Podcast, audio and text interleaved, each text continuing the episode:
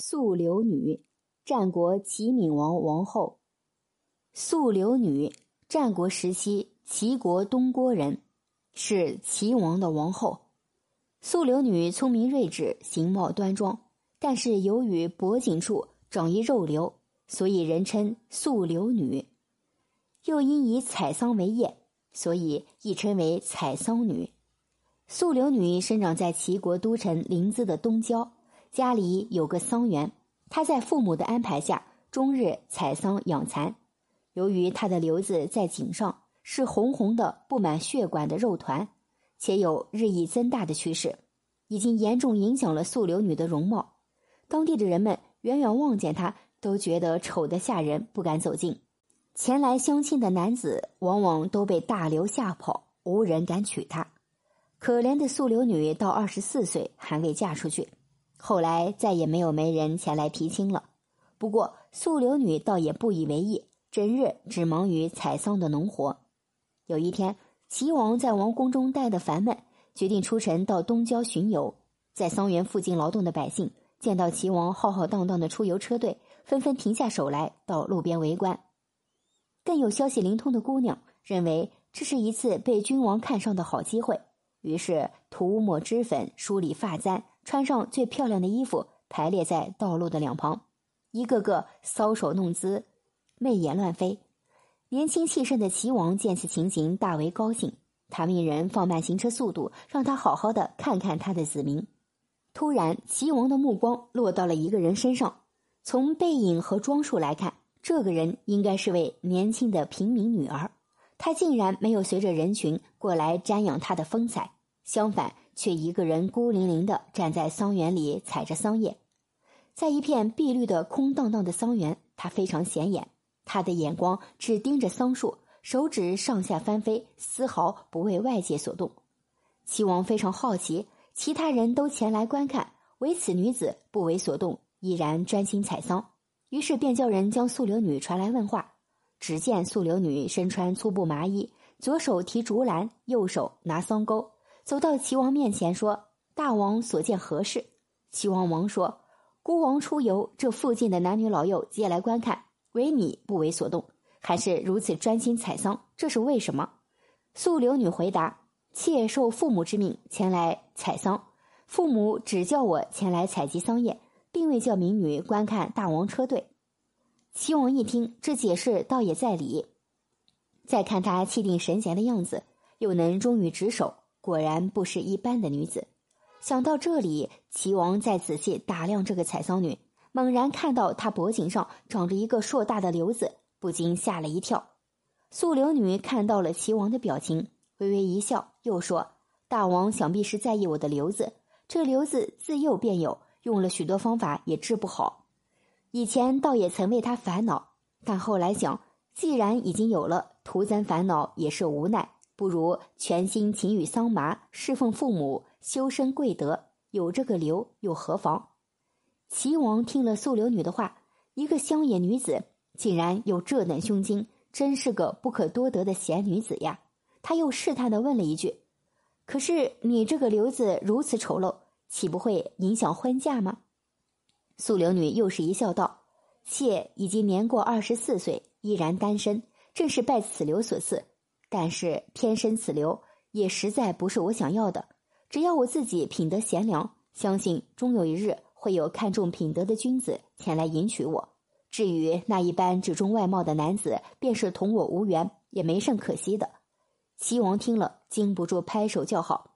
齐王本是一位有着雄心壮志的君王，继位不久，正想振作国事，大展宏图，看苏流女气宇非凡，不禁心生敬意。回想昔日父亲齐宣王一度耽于酒色，就因为娶了贤德貌丑的钟离春，在他帮助下革除石壁，励精图治，从此齐国国势蒸蒸日上。因此，齐王也决定效法一下，就在素留女回宫立为王后。他用高傲傲慢的语气说：“孤王带你入宫，享受荣华富贵，而你侍奉本王，如何？”不料素留女却站在原地不动。郑重的回答：“大王厚爱小女子，很是感激。但生我者父母，未经父母同意，小女子不敢私自做主。若父母同意您纳我为妃，也应派人迎娶方可。妾虽身份低微，但是如果礼数不周全，就是死也难从。”齐王听完此言，更加敬慕，立即按选聘嫔妃之礼仪，派使者前去迎娶。素流女的父母让她沐浴更衣、盛装打扮，再去见君王。然而素流女却依然坚持不依金钗。临走时，她对父母说：“要是化妆太漂亮了，大王不认识了怎么办？”于是，她就穿着一身农家衣服进宫了。齐王早就对宫中之人说了，出游之时遇到一位不凡的女子。马上要迎娶她进宫，所有的妃子都不敢怠慢，盛装迎接，想见识一下这位圣女。只见素流女身穿麻衣，不慌不忙走下车来，向齐王及妃嫔行礼。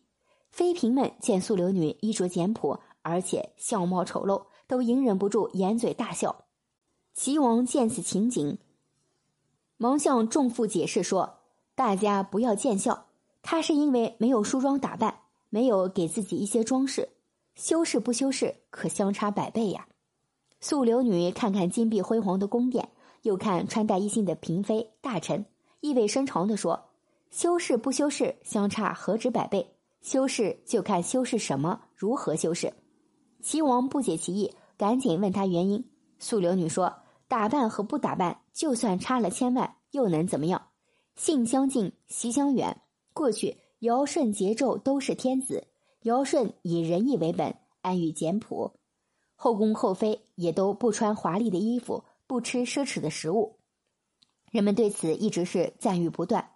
而桀纣却事事追求奢侈华丽，而且为人苛刻残酷，每天过着酒食肉林的生活，后宫也是极其奢靡，纸醉金迷，夜夜笙歌，结果导致自己身死，国家灭亡，被天下人笑话。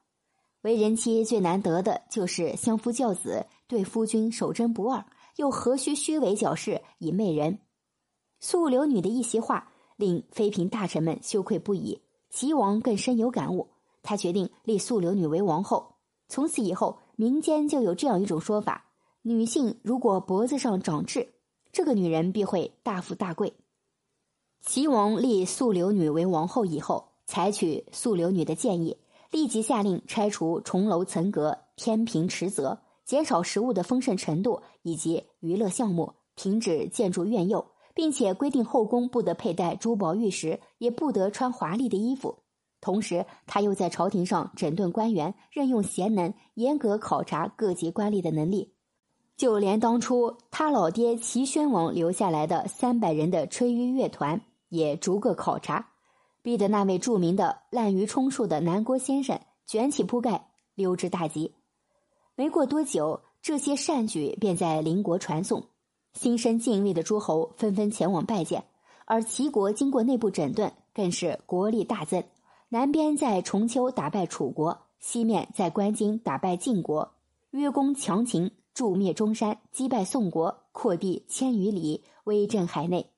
公元前二八八年，更是与秦国并立，号为东帝。这些成绩的取得，素流女的贡献极大。素流女最后由于其肿瘤恶化的原因，不久便去世了。